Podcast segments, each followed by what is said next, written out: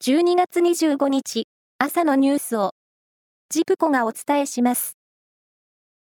おとといからの大雪で倒れた木が道路を塞ぐなどして集落の孤立が続いた石川県輪島市では昨日も倒れた木の撤去や除雪作業が進められました。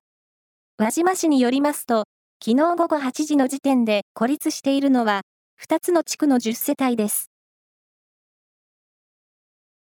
政府は国の基準を満たす認可保育所のうち、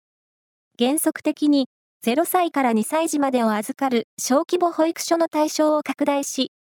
3歳から5歳までの子供に限定した施設の設置を新たに認める方針を決めました。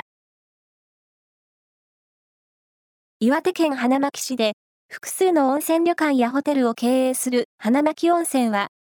正月明けの来月8日から11日間連続の休館日を設けます。業界団体によりますと、宿泊業は休業しないのが通例で、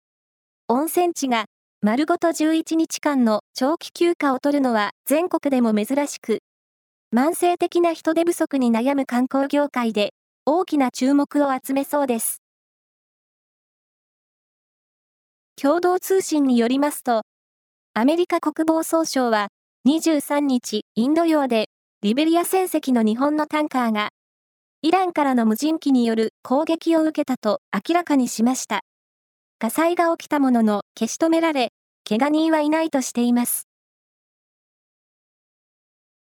競馬の G1 レース、有馬記念は昨日、千葉県船橋市の中山競馬場で行われ、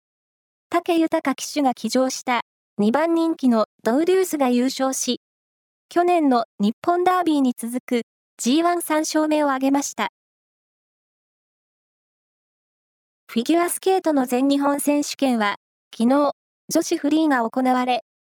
グランプリファイナルを制した23歳の坂本香織選手が、3年連続4回目の優勝を果たし、